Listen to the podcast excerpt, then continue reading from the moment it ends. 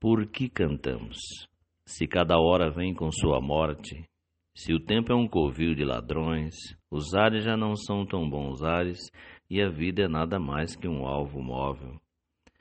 Você pergunta por que cantamos. Se nossos bravos ficam sem abraço, a pátria está morrendo de tristeza e o coração do homem se fez cacos antes mesmo de explodir a vergonha. Você pergunta por que cantamos. Se estamos longe como o horizonte, se lá ficaram árvores e céus, se cada noite é sempre alguma ausência e cada despertar um desencontro. Você pergunta por que cantamos.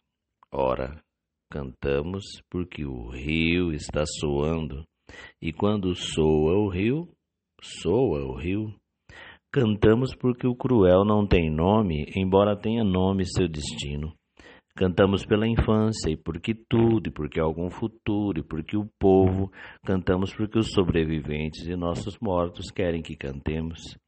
Cantamos porque o grito só não basta, e já não basta o pranto nem a raiva. Cantamos porque cremos nessa gente e porque venceremos a derrota. Cantamos porque o sol nos reconhece e porque o campo cheira a primavera e porque nesse talo e lá no fruto cada pergunta tem a sua resposta. Cantamos porque chove sobre o sulco e somos militantes desta vida, e porque não podemos nem queremos deixar que a canção se torne cinzas. Por que cantamos Mário Benedetti? Esta é a nossa terceira homenagem ao Dia Internacional dos Trabalhadores que se aproxima. Hum, momento de que os trabalhadores e de todo mundo vivem uma situação muito complicada.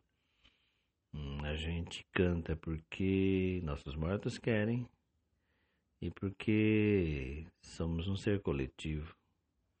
Então, os nossos mortos continuam por aqui conosco na nossa luta e quando formos, nossa classe continua até que ou a humanidade desapareça ou a exploração acabe. Então, cuide-se. E bom sábado.